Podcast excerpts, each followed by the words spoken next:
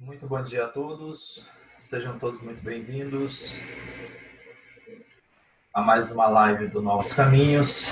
Hoje uma live especial com o professor Boaventura de Souza Santos. Pessoal, só me mande notícia aí pelo chat, por favor, ah, se áudio e imagem estão bons.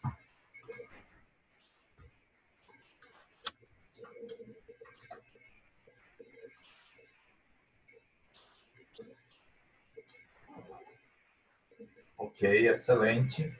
Bom, pessoal, nossa live está agendada para as 10 horas. Eu estou iniciando um pouquinho mais cedo para recepcionar todos, mas está prevista para as 10 horas. Então, nós vamos aguardar a entrada do Yuri Costa e do professor Boaventura de Souza Santos. Vocês fiquem à vontade para mandar aqui no chat suas perguntas, suas impressões, seus questionamentos.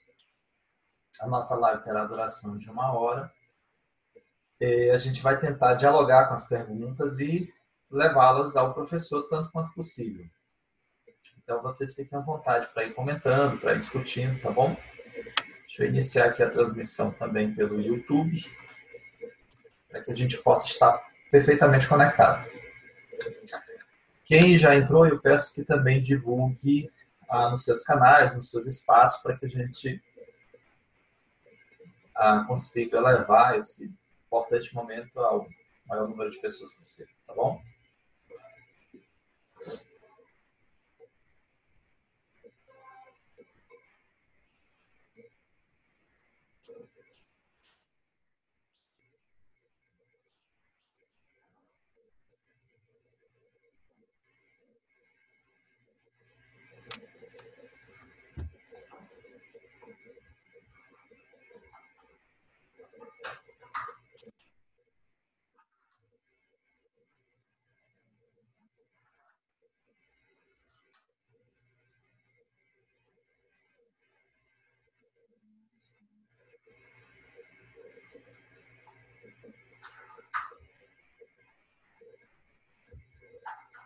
Ei, Yuri, bom dia. Só um instante, deixa eu... Teu áudio não está habilitado, Yuri. Não está habilitado? Agora sim. Está habilitado agora? Pronto, perfeito. Pronto. Deixa eu só ver aqui para aparecer o chatzinho.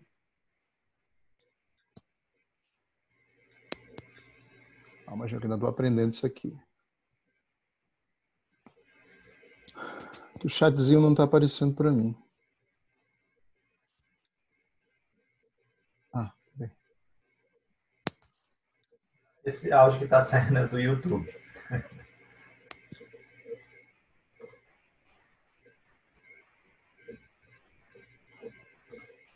Pronto. Pessoal, estamos é, também no YouTube. Estamos é, transmitindo simultaneamente também pelo YouTube. Aqui.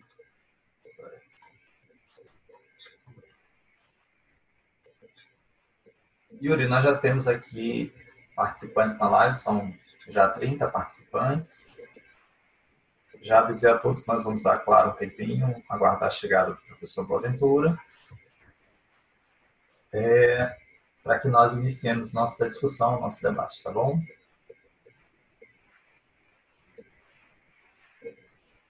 Só aqui reiterando o convite, mas eu mandei ainda há pouco.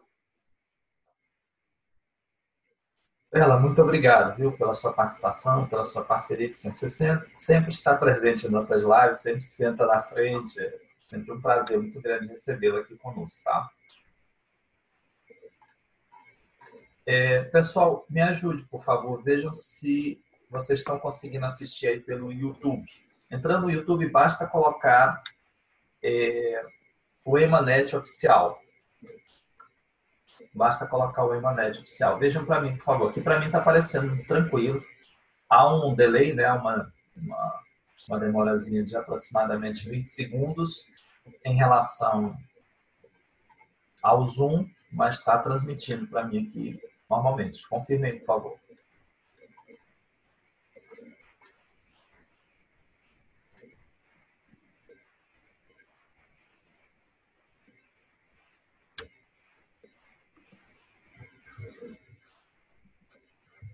Estou tentando olhar concomitantemente o chatzinho já, que está ruim aqui. Onde é que habilita essa função? Fica na parte de baixo, na barra de baixo da tela do computador, aparece a palavra chat. Lá embaixo, se você passar o Certo. Aparece. Aí é só clicar nela que ela vai. É, o problema é que ela está aparecendo centralizada, inclusive cobrindo nossa imagem aqui. Ah, mas aí tu lá em cima, no canto superior é, direito, consegue consertar isso. Tá bom, tô tentando aqui. É, tá maximizando. O meu jeitinho aqui. Enquanto o Yuri é, conserta ali, pessoal, a gente vai também, já está gravando, né? A live já está sendo gravada. E a gente vai. O professor chegou. Pronto. Muito bom dia, professor. Boa tarde para o senhor aí de Portugal, tudo bem? Olá, boa tarde. Seja muito bem-vindo. Muito boa tarde. Boa tarde, um momento. Boa tarde, professor Boaventura. Seja muito bem-vindo. Bem.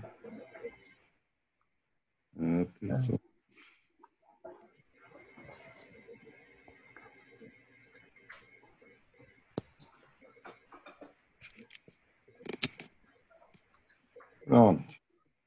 Pronto, professor? Tudo bem, tudo bem. Muito obrigado por aqui okay. no silêncio. Ok, professor.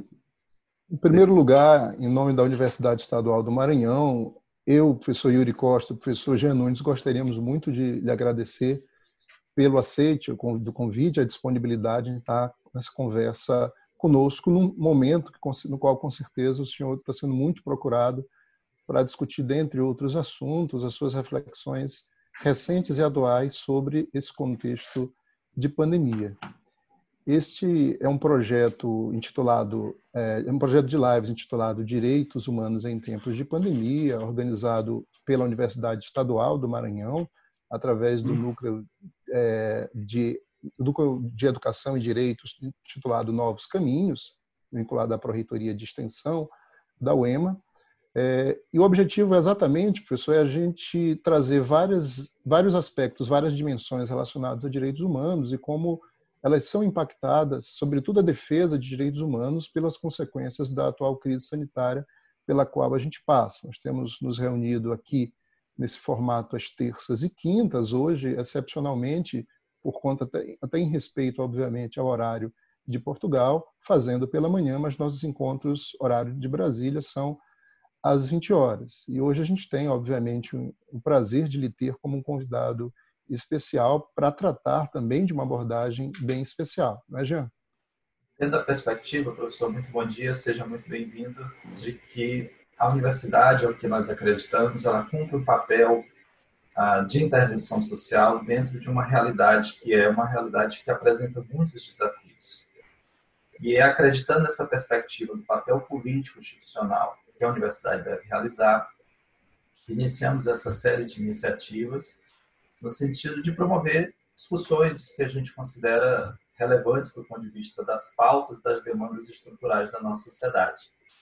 E a proposta da nossa live de hoje, noticiando aqui a todos que estão conosco, seja pelo Zoom, seja pelo YouTube, é discutir as mais recentes reflexões do professor Boaventura de Souza Santos acerca da pandemia parte delas já condensadas ah, no livro A Cruel Pedagogia do Vírus, que, na perspectiva do próprio professor, constituem as primeiras lições acerca da pandemia, as suas próprias impressões acerca do que tem visto ocorrendo no mundo afora. É, professor, antes de, de lhe passar a palavra, obviamente, é, é claro que o professor Boaventura de Souza Santos é, conhecido certamente por todos que estão participando dessa live.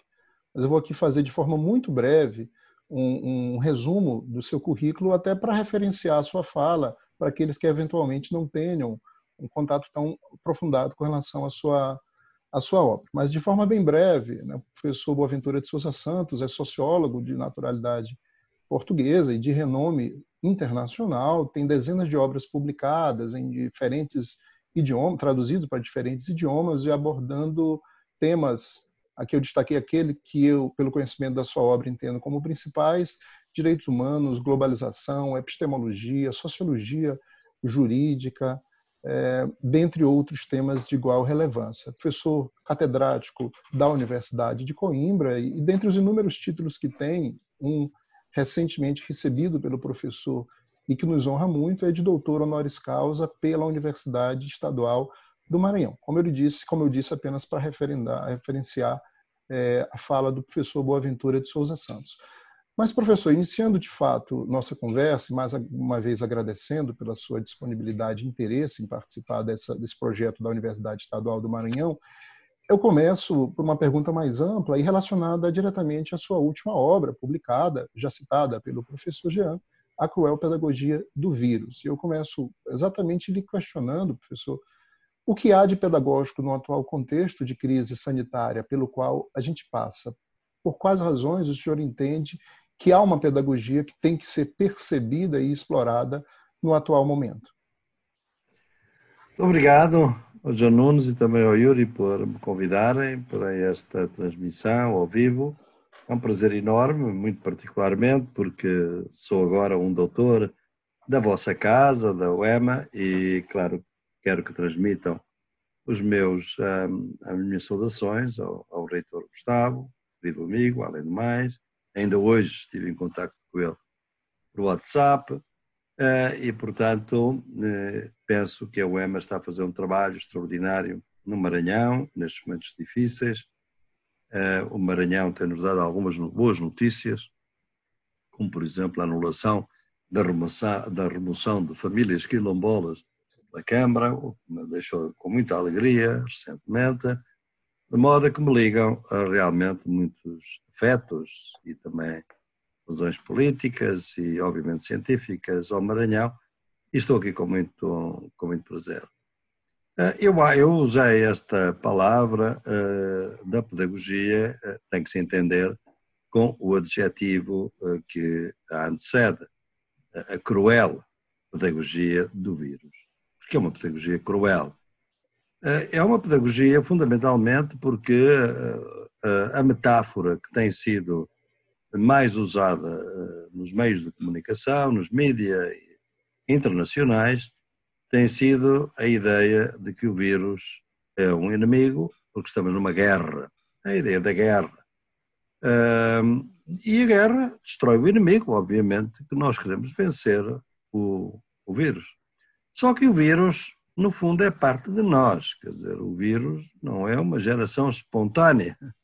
O vírus é algo que é criado, em grande parte, pelo tipo dos modelos de desenvolvimento, da interferência que nós fazemos com a vida uh, no planeta, com a vida dos animais selvagens, com as florestas, com os campos, com tudo aquilo uh, que a gente conhece e que é um modelo de desenvolvimento que está a produzir uma catástrofe ecológica, desestabiliza naturalmente os ciclos vitais e os fluxos dos diferentes animais e as relações entre eles, eh, e que por vezes, obviamente, sucede isto, e de que resulta isto. E naturalmente, para dizer que se não aumentarmos, se não mudarmos o nosso modelo de desenvolvimento, nós vamos ter mais pandemias. Aliás, eu digo uh, nesse livro que nós de facto não vamos agora entrar em breve nos países mais cedo do que noutros, uh, numa pós-pandemia. Vamos entrar num período de pandemia intermitente.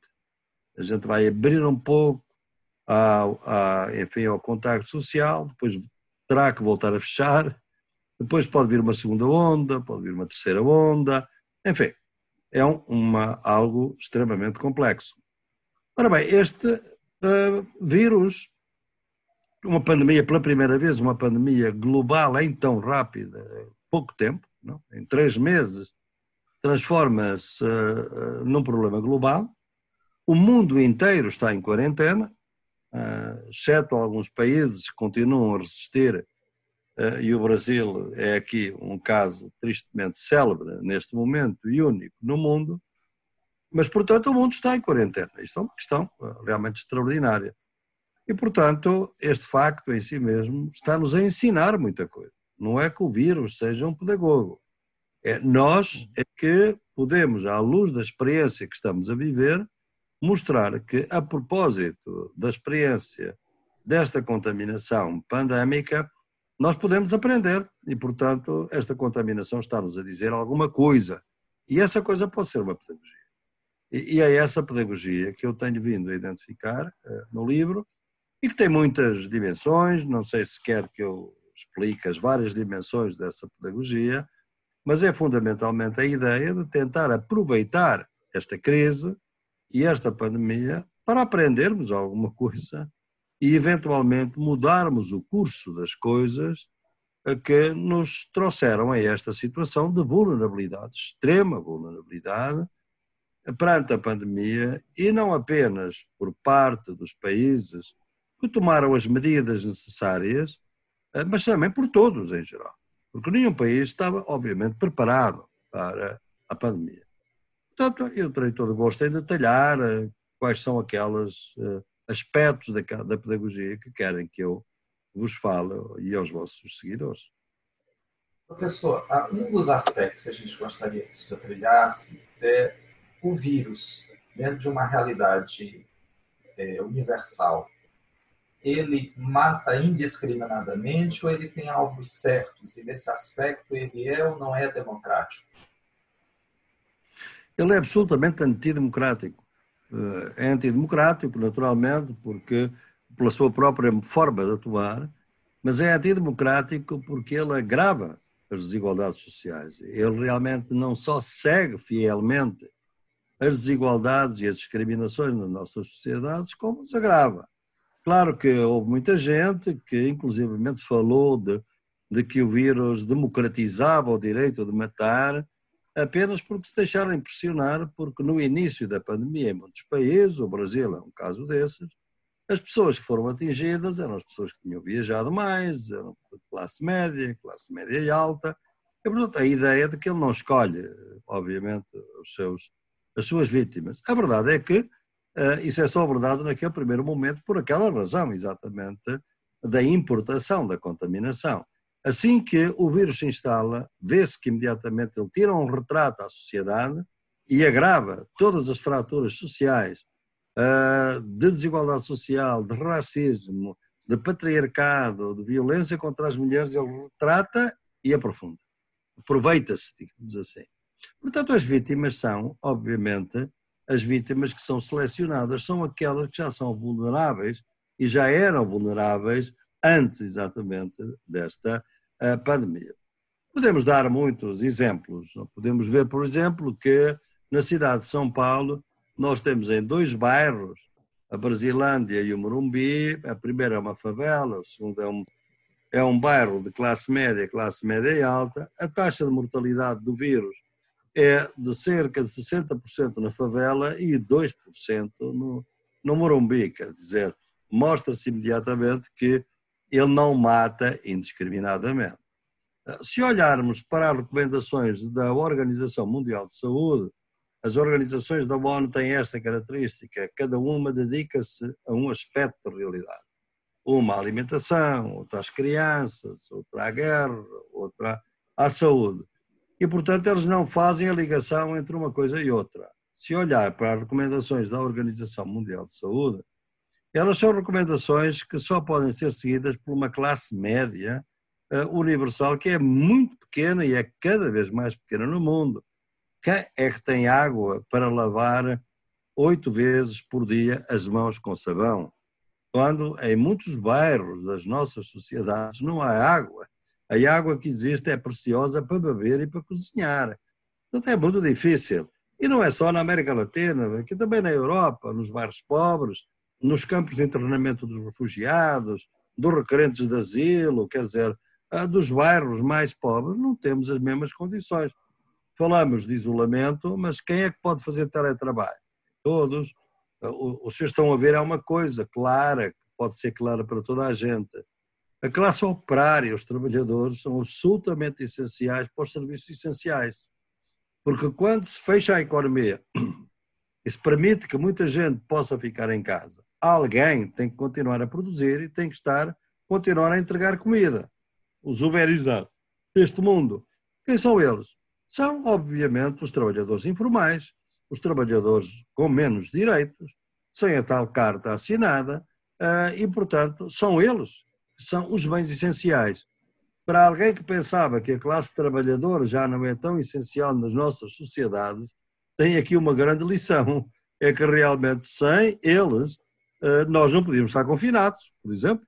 Eh, e, portanto, há aqui esta ideia. Por outro lado, é evidente que os bairros, já além de que não poderem fazer um confinamento eficaz, digamos assim, devem proteger-se. Eu tenho feito muitas lives aqui com bairros periféricos, no Maranhão, no, na, no, em Manaus, eh, na Argentina, em Colômbia, a pedir às pessoas que se protejam, mas a gente sabe muito bem eh, que num bairro periférico de, de Buenos Aires, eh, ainda o ano passado foram quase 2 mil casos de dengue. No Brasil continua a haver dengue. Portanto, são populações que já estão vulnerabilizadas por epidemias que ainda não foram resolvidas, para além da fome, para além da falta de cuidado médicos, para além da violência policial, para além da militarização das favelas, para além da violência contra as mulheres. Em cima disso tudo, vem a pandemia. Portanto, a pandemia aproveita-se dessa vulnerabilidade e reforça de uma maneira brutal, e é por isso que a violência contra as mulheres, por exemplo, tem aumentado. Tem aumentado contra as mulheres, crianças, a situação de confinamento, tem criado realmente situações de stress enorme, num país de grandes costumes, como é Portugal, com a taxa de criminalidade mais baixa da Europa, esta semana uns pais mataram a filha, uma criança de 9 anos, eh, numa terra, na Toguia da Baleia, e perto de Peniche. E foi uma comoção nacional muito grande, pela raridade do crime, mas aconteceu. Quer dizer, é evidente que estas situações na França, logo na primeira semana do confinamento aumentou 35% a violência contra as mulheres. Portanto, é evidente que o racismo aumentou. Uh, aliás, basta uh, olhar para as declarações do vosso presidente para ver como elas estão plenas de racismo, de desprezo pelas classes populares, desprezo por aqueles que sofrem, uma ideia de dizer ao brasileiro nada pega porque eles até tomam um banho no, no, e nada pega. as pessoas que vão para Copacabana procuram outra coisa, como para as praias do Nordeste. Sim. Quem é que toma banho no esgoto? Não é, não é brasileiro, obviamente. Não é ele, por exemplo, não? nem os filhos dele. Portanto, há aqui uma discriminação uh, que vem ao de cima. E, portanto, o pior da sociedade também vem ao de cima. É certo que também vem ao de cima muitas coisas boas. As comunidades estão-se a organizar uh, entre ajuda até os próprios eh, partidos de esquerda, que eu por vezes tenho criticado por não terem contacto com as periferias, eu tenho tido notícias recentes que muitos deles, anonimamente, organizadamente, estão a distribuir comida, proteção, e, portanto, as comunidades periféricas, as favelas, não estão apenas entregues aos pastores evangélicos, não a pentecostais, mas têm outras pessoas que lhe levam ajuda. Eh, as comunidades organizam-se e, isso, para mim, eh, também tem sido um dos aspectos que mostra eh, que os seres humanos não são uma cambada de individualistas, egoístas e que não são capazes de ter um espírito de missão. Até esses maravilhosos funcionários, médicos, enfermeiras do SUS têm revelado isso, que ainda na semana passada, no dia 1 de maio, se manifestaram pacificamente na esplanada de Brasília e foram vítimas uh, de uma agressão grosseira por parte de grupos bolsonaristas uh, que insultaram e criaram inclusivamente perigo para elas, porque chegaram quase a cuspir na cara destas enfermeiras que estavam ali apenas para protestar contra a falta de cuidado do Estado na proteção da saúde deles e das pessoas que são uh, potencialmente, pelo menos, vítimas do coronavírus. Professor, eu queria, antes da, da, próxima pergunta, só deixar dois exemplos disso que o professor ah, colocou. Aqui no Maranhão, professor, ontem, em São Luís, né, aqui na capital do estado do Maranhão, quem realiza ah, o fornecimento de café da manhã para as pessoas em situação de rua é o MST, né, o Movimento dos Trabalhadores Sem Terra. E ontem, em reunião institucional com lideranças quilombolas e de comunidades rurais, eu tive a notícia, dentro dessa perspectiva que o senhor bem coloca, de organização das comunidades, que em Saco das Almas, no interior do estado, os membros da comunidade que chegam de outra localidade são colocados em quarentena. Eles ficam 15 dias isolados para que só então depois eles sejam reintegrados na comunidade. Fica aí uma, uma bela lição de como a, a, as comunidades têm se organizado, apesar de todas as dificuldades. Yuri. Sem dúvida. Isso é uma grande lição. É. Professor, ainda explorando essa sua reflexão de que a pandemia não atinge a todos os grupos sociais da mesma forma e nem todos os países da mesma maneira. Senhor tem falado recentemente que os países onde vigora algum tipo de governo de extrema-direita ou de direita hiper neoliberal, como o senhor se refere, são países que provavelmente se espera que é, nos, onde será demonstrado a incapacidade, o descrédito dessa forma de governar. E hoje nós vivemos no Brasil, o que é bastante evidente, objeto inclusive também de suas reflexões recentes, um governo de extrema direita e que a cada dia né, tem práticas e discursos cada vez mais autoritários. Essa crise política que pela qual o Brasil passa ao mesmo tempo, concomitantemente, a crise sanitária. Na sua opinião, ela é uma evidência dessa sua leitura do, do descrédito que vai surgir a partir da pandemia para essa extrema direita e ainda relacionado a isso, para nós brasileiros, quais riscos a gente, a, a, quais riscos nós estamos mais sujeitos, exatamente por estarmos sobre um governo de extrema direita? Ah, Yuri, eu acho que realmente o Brasil é um caso único no mundo, é? porque é o único país que tem duas crises a crise sanitária e a crise política, aliás, provocada pelo próprio presidente, eh, e como elas estão relacionadas, o Brasil nem consegue resolver bem uma nem outra.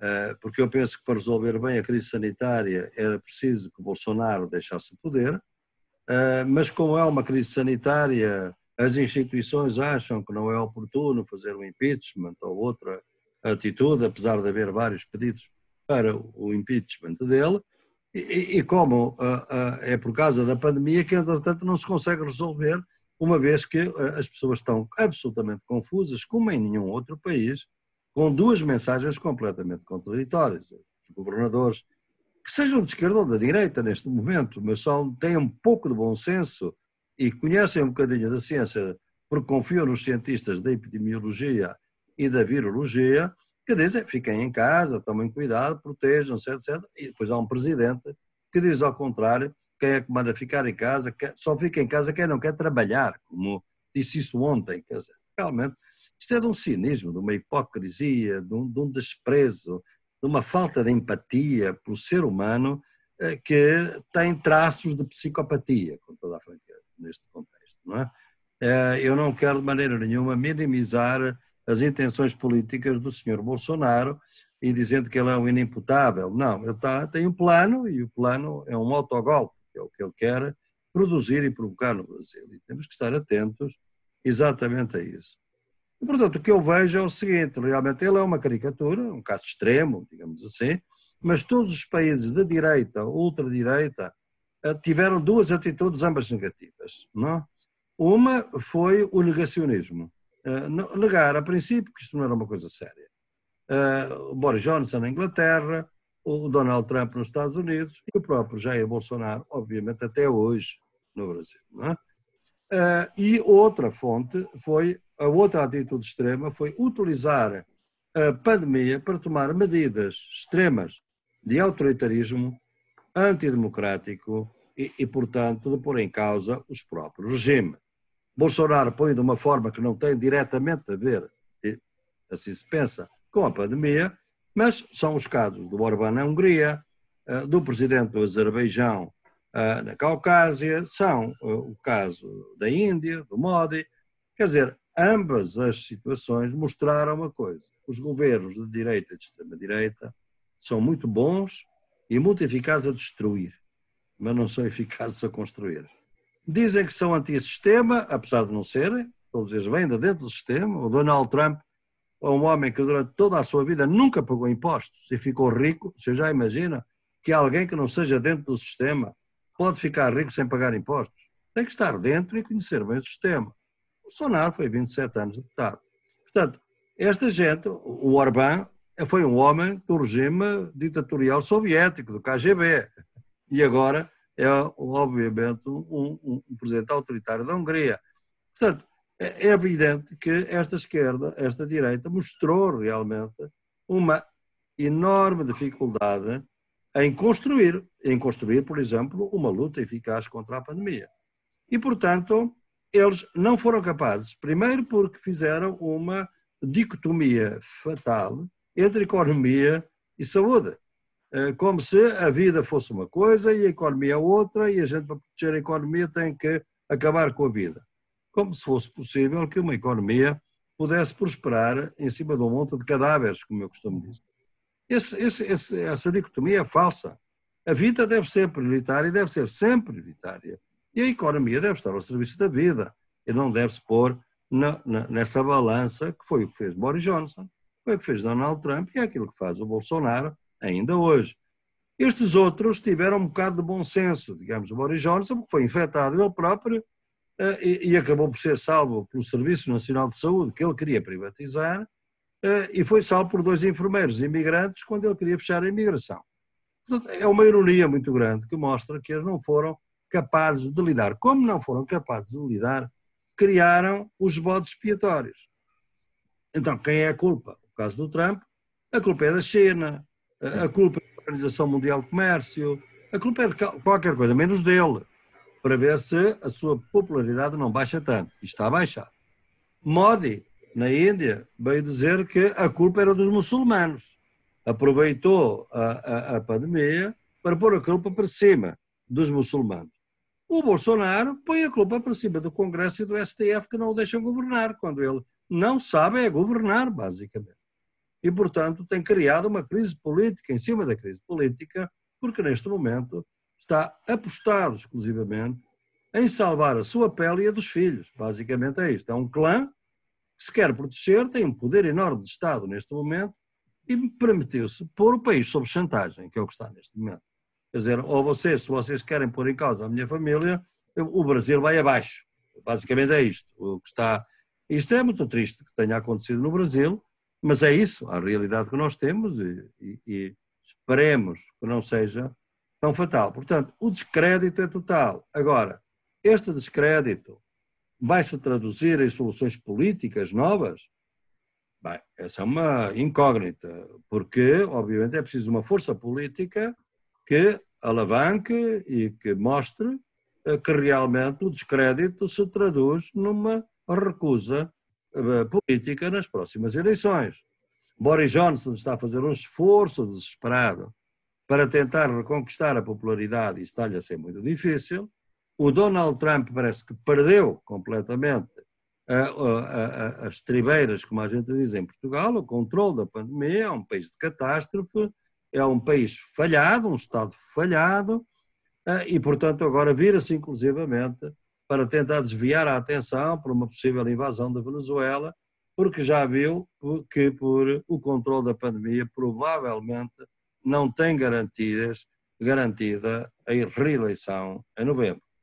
E Bolsonaro está exatamente na mesma linha de desviar a atenção sempre que pode da pandemia para tentar sobreviver politicamente e, e obviamente, fazer um autogolpe que não é inédito na história, mas seria trágico cada vez que acontece uh, e que acontecesse neste momento aqui no, no, Brasil. Professor, recentemente a Universidade de Gotemburgo publicou uma pesquisa, uma pesquisa periódica, tendo como referência alguns, alguns aspectos internos aos países que seriam indicativos de um respeito a uma vivência democrática, a uma vida democrática.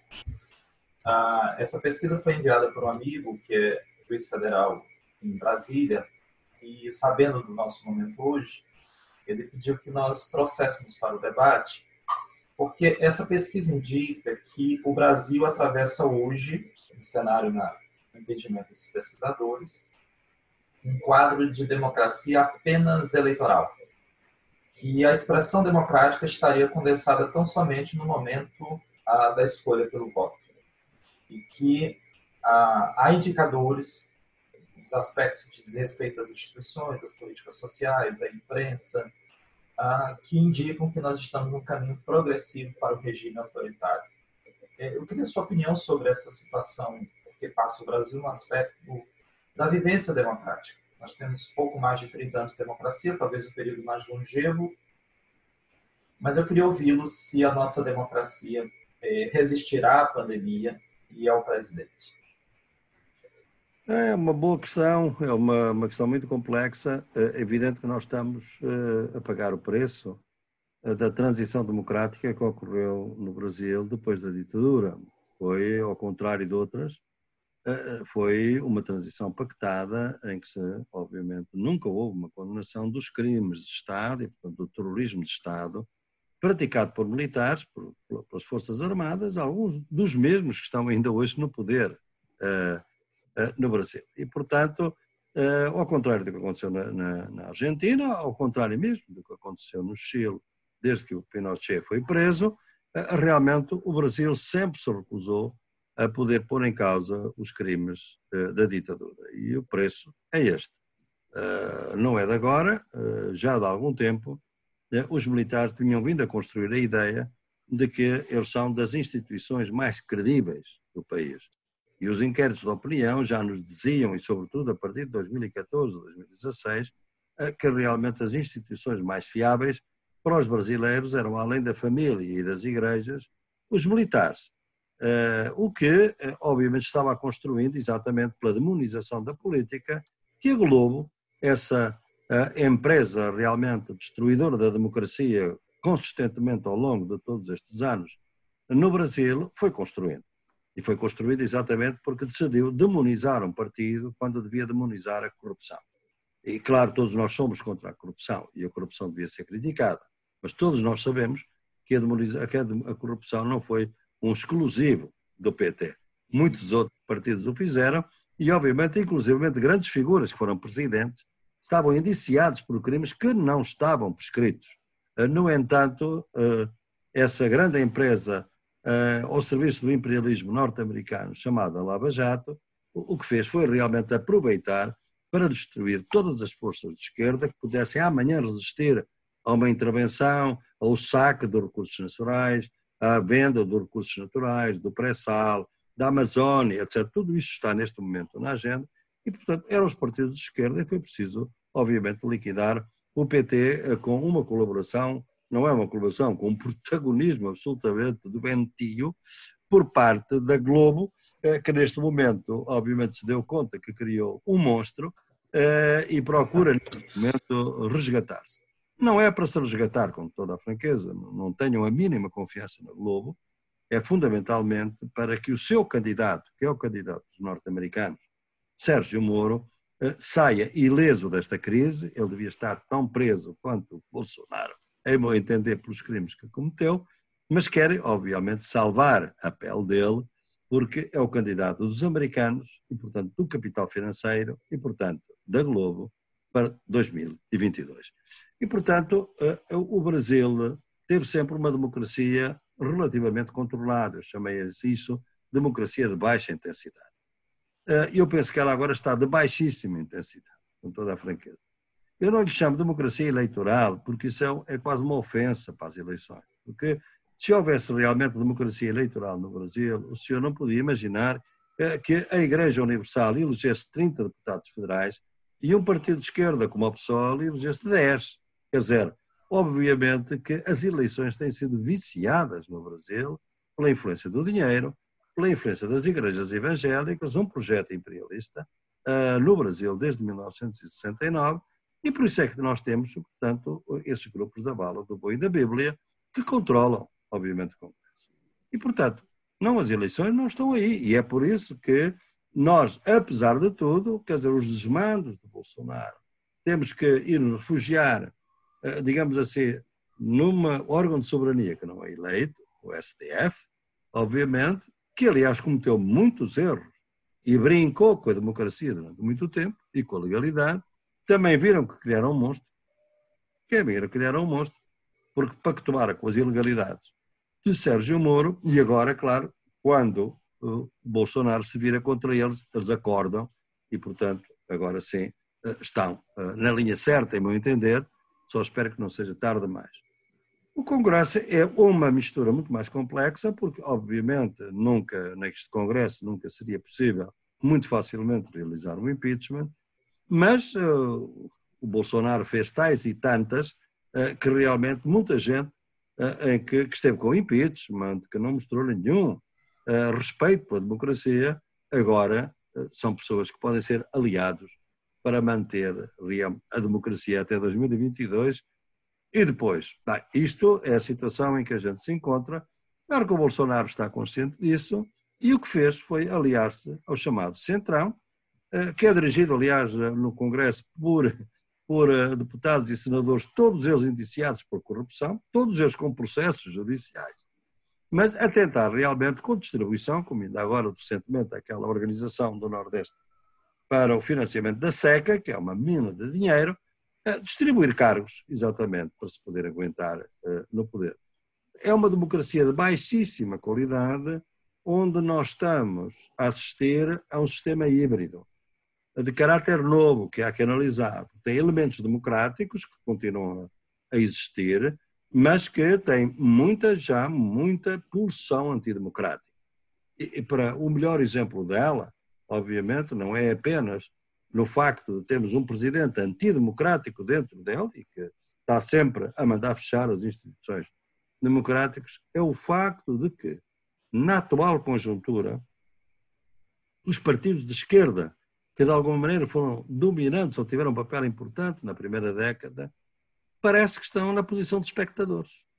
A oposição é entre forças de direita, é, é composições entre as forças de direita, é composições entre as diferentes fações da elite económica brasileira, uma das quais quererá mesmo um golpe ou um autogolpe, eh, porque desde que as, uh, acha outra que é melhor não, desde que as leis for passando no Congresso, as leis do Paulo Guedes, não as leis do Braga Neto e do programa emergencial, e portanto a luta está entre eles. A esquerda está um pouco fora uh, disto. Isto é dramático. Quer dizer, foi, foi, está fora porque foi posta fora, digamos assim, e obviamente a situação do presidente Lula, que mantém-no em liberdade, mas refém de novos processos, é exatamente para neutralizar.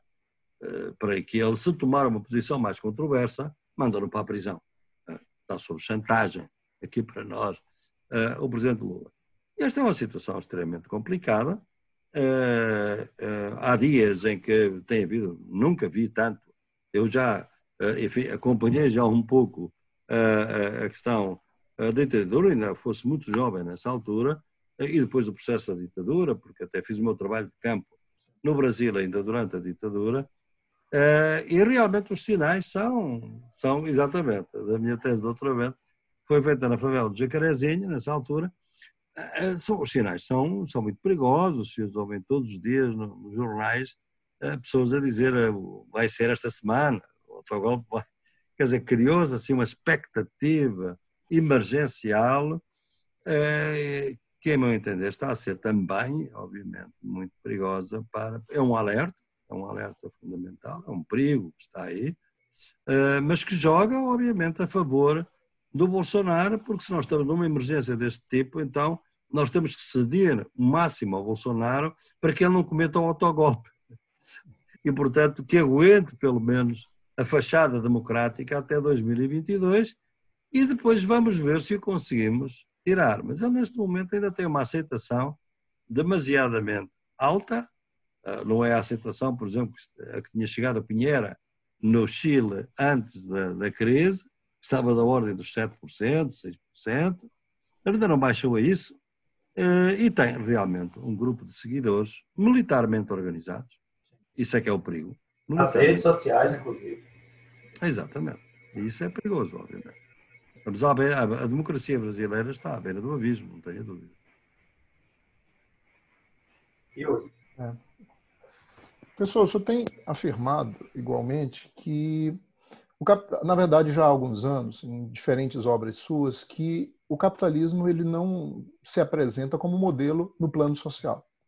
E, e, tem dito mais recentemente, inclusive, que a atual fase do capitalismo, capitalismo neoliberal ou hiper neoliberal, é, evidencia claramente que ele não consegue dar respostas para situações emergenciais como essa, pela qual a gente vive, de, de grave crise, né, de crise sanitária. Provavelmente por não dialogar é, com elementos essenciais, com questões fundamentais a uma sociedade pretensamente democrática, como a questão da cidadania e dos direitos humanos. A gente sabe que a pandemia não extinguirá o capitalismo, não acabará com o sistema capitalista. Mas pensando já num contexto pós-pandemia, no que o senhor chamou no início da nossa conversa de pandemia intermitente, como, qual é o papel né, desse plano social, qual deve ser as demandas e as, e as, necessidades nesse âmbito social que nós temos que, que mirar, que nós temos que buscar, sobretudo relacionando à defesa, à proteção de direitos humanos. Uhum. Pois, eu acho eh, realmente que esta versão do capitalismo mostrou a sua falência total eh, nesta crise. Não disse o capitalismo todo, porque eu acho que já foram tantas vezes anunciados os fins do capitalismo, e ele acabou por não terminar, que eu não vou fazer mais um anúncio desse tipo, porque acho que é uh, um bocado uh, leviano. O que eu acho é que este modelo, sim, este modelo que assentou na privatização de todas as políticas sociais, de todas as áreas da governação que sejam suscetíveis de gerar lucros, seja a educação, seja a saúde, seja o sistema de pensões, sejam as, as vias de comunicação, seja o que for, não é?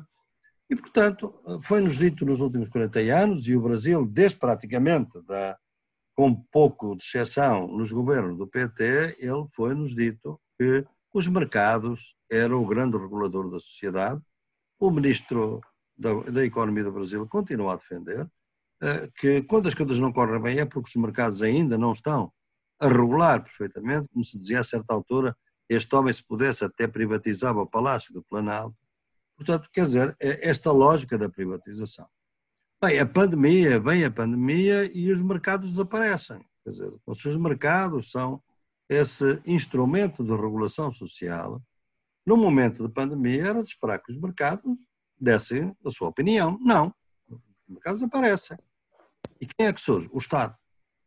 Portanto, o Estado volta, que foi o Estado que o neoliberalismo procurou destruir, minimizar, desprestigiar, pelos ataques à corrupção indiscriminados, eh, com toda a privatização dos recursos públicos, o sucateamento, do serviço de saúde, etc.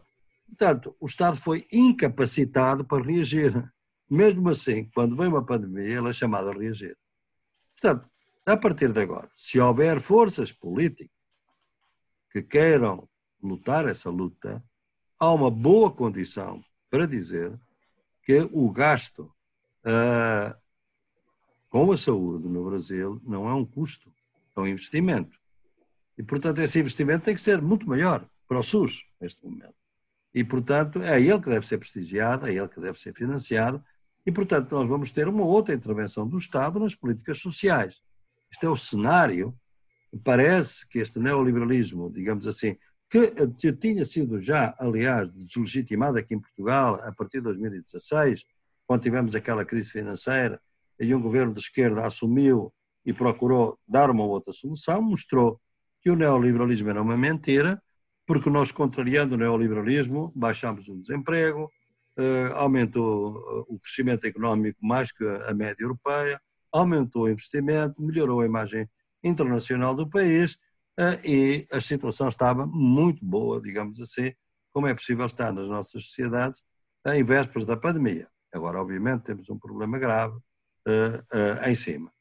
Portanto, daqui para diante, o que é que nós vamos ver? Eu vejo o seguinte, claro que há uma hipótese pessimista, que é esta, é que, é que uh, se tenta resolver esta crise como se resolveu em 2008. A de 2008 foi uma crise financeira que foi causada pelos bancos e pelo sistema capitalista, capital financeiro global. Quem é que ia resolver? Foi o capital financeiro, foi os bancos. Foram salvos os bancos, não foram salvas as famílias. É? Nesta pandemia, pelo menos em muitos países, aqui na Europa, pelo menos, a ideia é salvar a família. As famílias, os rendimentos, e não as empresas. Foi mais importante. O Brasil, como digo, continua do outro lado. É? Mas houve um bocadinho essa ideia. Portanto, criou-se aqui uma, uma ideia que eh, realmente, se a pandemia obrigou a recorrer a outra lógica, provavelmente isso vai prevalecer depois da pandemia. E, portanto, o Estado estará mais presente, haverá mais regulação do capital financeiro, poderá haver uma tributação das grandes fortunas, enfim, poderá haver alguma mudança que permita a um Estado que se vai endividar ainda mais, que é o caso do Brasil, Portugal e todos os países, com tanto dispêndio uh, que se tem que fazer com, com a pandemia, uh, e, portanto, que haja um, uma outra arquitetura financeira, uh, democrática, de serviços de saúde, e isso pode ser um começo de uma solução. Claro que também pode acontecer o contrário, pode acontecer que realmente, afinal, quem se chega à frente em muitos países para resolver é a lógica do capital financeiro, uh, os países endividaram-se então paguem, como têm que pagar é mais austeridade, como vai mais austeridade, ela já era tão grande antes, lembre-se que antes da pandemia os países à volta do Brasil estavam todos em pé de guerra, de lutas sociais. A Colômbia, com o paro cívico, uh, todas as paralisações no Chile, a, a, Argentina a eleger um novo presidente, quer dizer, a expulsar praticamente o Macri.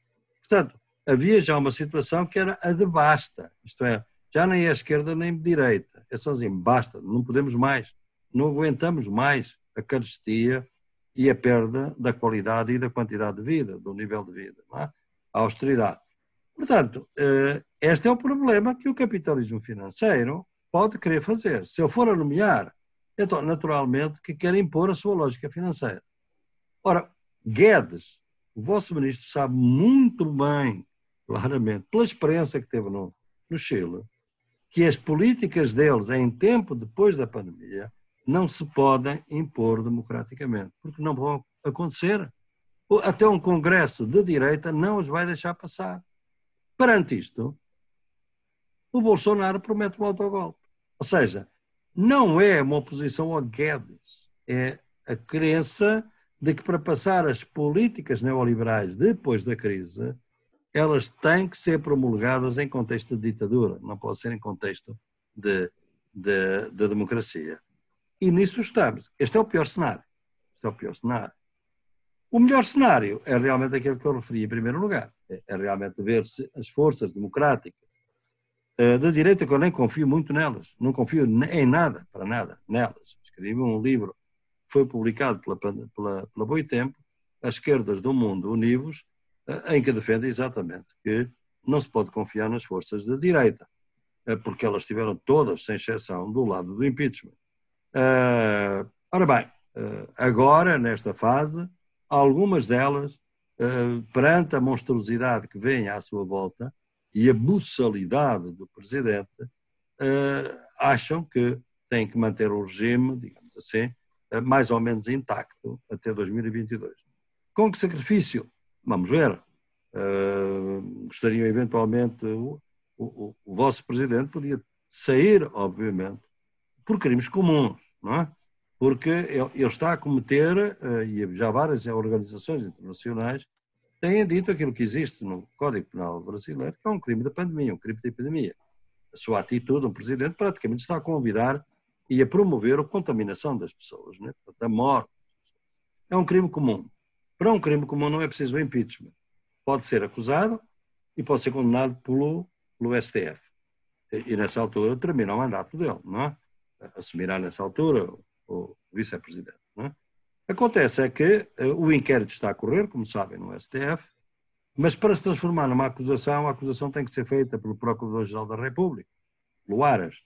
Ora bem, o Bolsonaro sabe disso e já prometeu ao Aras o lugar de ministro do STF, precisamente para neutralizar, obviamente, para que não faça a acusação. Se assim for, uh, pois estamos numa situação de impasse institucional no Brasil, ehm, e, de alguma maneira volta-se a especular, afinal, o que é que pensam os militares? Eh, estão com ele, mas estão com o golpe, não estão com o golpe. Quer dizer, esta é a tragédia. Depois de tantos anos da ditadura, o Brasil continua a estar dependente do que pensam os militares, eh, que obviamente não têm, não conhecem a democracia, não têm nenhum apreço pela democracia, muito menos pelos conflitos democráticos, forças de esquerda, nenhum pelos protestos sociais. E são mentalidades autoritárias. Não quer dizer que não haja militares uh, que acham que é uma questão constitucional e que os militares pertencem ao Estado e não a um governo, não podem estar, portanto, reféns de nenhum governo, mas é, é complicado e, com toda a franqueza, eu não confio nos militares brasileiros.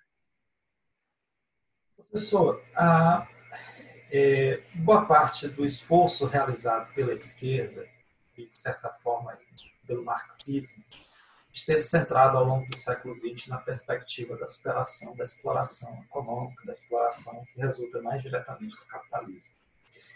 Nesse livro aqui, que aliás foi um divisor de águas aqui na, minha vida, Crítica da Razão Indolente, é, foi muito importante no meu desenvolvimento acadêmico, o senhor traz uma contribuição no sentido de que a exploração econômica é um dos espaços de relação de poder desigual, mas que existem outros, né, outros espaços. A questão de gênero, a questão racial, a questão ah, envolvendo a condição ah, de grupos que se encontram em situação de vulnerabilidade em diversos espaços e com diversos recortes.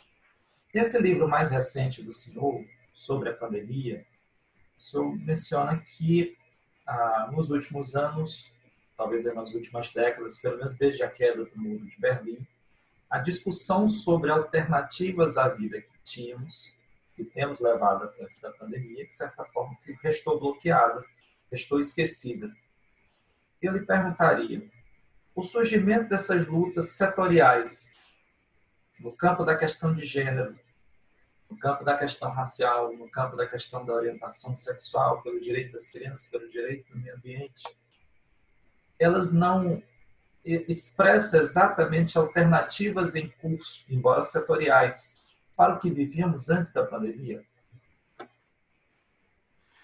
Uh, então, obviamente, é uma excelente uh, questão. Uh, eu tenho vindo a defender uh, há muito tempo e contra, enfim, as posições dominantes no pensamento crítico, sobretudo de raiz marxista, embora o marxismo seja uma das minhas influências principais na minha formação, é, é que nós não vivemos em sociedades capitalistas apenas. Vivemos em sociedades colonialistas e patriarcais.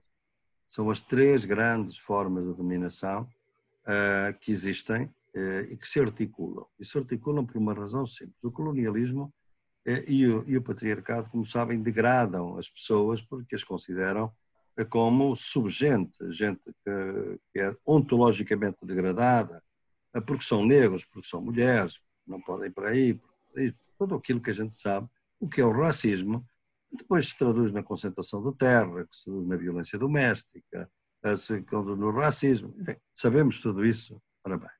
A minha ideia é que o capitalismo não existe sem isso. Não existe. Porquê? Porque o trabalho livre, que é a característica fundamental do capitalismo e da exploração capitalista, não se sustém socialmente na formação social capitalista sem haver áreas de trabalho altamente desvalorizado e trabalho não pago. Quem é que produz o trabalho não pago? As mulheres. Quem é que produz o trabalho altamente desvalorizado são corpos racializados. Você acha? Olha para a cor das pessoas e vê quem é que os produz. Trabalhos menos qualificados na sociedade brasileira. Ser racismo é colonialismo. O colonialismo não terminou com a independência. Mudou de forma, obviamente. Portanto, estas três formas coexistem. Estas três formas que articulam o modo como o trabalho tem que existir com o trabalho análogo ao trabalho escravo, com trabalho altamente desvalorizado e com trabalho não pago. Os, aqueles trabalhadores rurais que cortam a cana no interior de São Paulo sabem muito bem do que eu estou a falar quando eu falo de trabalho análogo ao trabalho de escravo. Basta ver uh, a velocidade a que eles têm que cortar a cana e as toneladas têm que cortar para terem um magro salário ao fim do dia. O que significa que são homens que aos 30 e tal anos estão liquidados fisicamente, obviamente. Não é? Portanto, é uma forma de escravatura moderna que existe uh, na nossa sociedade.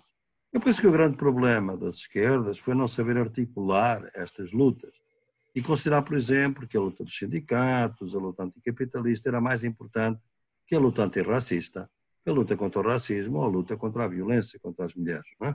E, portanto, criámos esta ideia de que realmente há lutas mais importantes que outras. Todas são importantes. Obviamente pode haver lutas mais urgentes que outras. Por exemplo, ainda há pouco tempo no Brasil, realmente pouco depois do Bolsonaro assumir, houve um assassinato de várias mulheres, pessoas trans no Brasil, é evidente que naquele momento a orientação sexual foi vítima de uma grande agressão, eh, organizada, aliás, eh, e, portanto, aquela, naquele momento era a luta urgente, era proteger os direitos à orientação sexual das pessoas trans. Não quer dizer que seja a luta mais importante, é a luta mais urgente. Portanto, todas as lutas são importantes, algumas podem ser mais urgentes que outras. No Maranhão, neste momento, a luta contra as remoções das famílias quilombolas é uma luta urgente. Não vou dizer que é a luta mais importante, é uma luta tão importante quanto as outras. A luta para defender a vida dos povos indígenas, já são dois parentes da Sónia Guajajara que foram assassinados, é uma luta urgente. Porque, obviamente, estão na linha da frente do combate. Não é? Eu, aliás, como sabe, muito solidário com o MST, Conheço, neste momento, quatro ou cinco armazéns do MST com quem tenho estado, inclusive com o do Maranhão, onde eu estive. O que eu tenho pedido é, não é solidariedade, a luta dos quilombolas, a luta dos indígenas, é a luta do MST hoje em dia. É a mesma luta. Porque é esta, assim que eu concebo as lutas sociais. Portanto, eu penso que uh, há uma oportunidade para que essas lutas se juntem, se articulem, mas infelizmente, ao nível, isto é mais fácil de ver ao nível dos movimentos sociais, é mais difícil de ver ao nível dos movimentos de esquerda, dos partidos de esquerda. Alguns partidos ainda têm muita lógica do desenvolvimentismo e, e os megaprojetos, e portanto os indígenas e os quilombolas são um estorvo para o desenvolvimento, fatal. Não há megaprojetos estão completamente deslegitimados internacionalmente. Uh, sabemos isso, isso muito bem. A pandemia está a mostrar que quanto mais pandemia, quanto mais megaprojeto, mais desmatamento, mais remoções de famílias, etc. Obviamente vamos ter mais pandemias no futuro. Portanto, eu acho que a oportunidade está aí. O grande problema é de saber se temos forças políticas que saibam dar voz a essa oportunidade e que retirem as camadas sociais populares que estão realmente completamente intoxicadas pela ideologia evangélica neopentecostal a grande nível não, não falo nada contra a religião, nem contra os evangélicos, de modo nenhum. É a utilização política contra a qual eu falo. Não é? E há uma utilização política, obviamente, muito grande. Neste momento, até eu lido com muitos pastores, alguns pastores evangélicos de esquerda, inclusive. Portanto, gente muito boa. Mas só uma minoria. Minoria neste momento. É? E, portanto, nós sabemos muito bem que eles, inclusive, têm um trabalho para os militares, para a polícia militar, no Brasil são evangélicos, são os mais duros, são os mais violentos, são os que matam mais negros. Eh, portanto, nós temos numa, numa situação em que precisamos que todas as lutas sejam articuladas. Eu sempre disse eh, que não é preciso, isto não é uma teoria abstrata, é uma teoria que eu construo a partir dos movimentos sociais. Eh, o Bolsonaro chega ao poder, o capitalismo endurece, ao mesmo tempo aumenta o extermínio dos jovens negros nas cidades, nas periferias do Rio e da Fortaleza, e aumenta a violência e o feminicídio no Brasil. Ou seja, endurece o capitalismo, endurece o colonialismo, endurece o patriarcado. Articulado. A tragédia do nosso tempo é que a dominação é articulada, mas a resistência está fragmentada. Muito movimento feminista não tem sido anticapitalista nem antirracista, Movimentos antirraciais não têm sido anticapitalistas e por vezes têm sido sexistas. É? E o movimento anticapitalista por vezes tem sido sexista e tem sido racista. Não é? De modo que a própria esquerda institucional na América Latina foi uh, historicamente bastante racista, como sabemos. Uh, hoje menos, obviamente, mas foi no passado. Até os anos 60, 70 foi extremamente racista. Não é?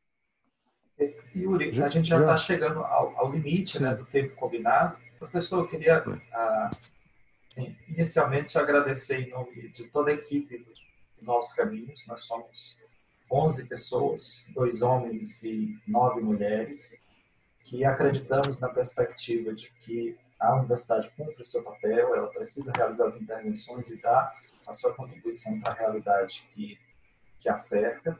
Nós somos também defensores públicos, eu conheço muito bem a defensoria, e eu queria, claro, agradecer a gente não tem nenhuma procuração em nome das pessoas do nosso país, mas agradecer ao senhor pelo que o senhor faz e já fez, pelo desenvolvimento acadêmico em todo o nosso país e principalmente pela luta dos nossos assistidos em diversas frentes, pela questão quilombola, pela questão ambiental, pela questão de gênero, por uma luta por um mundo mais justo.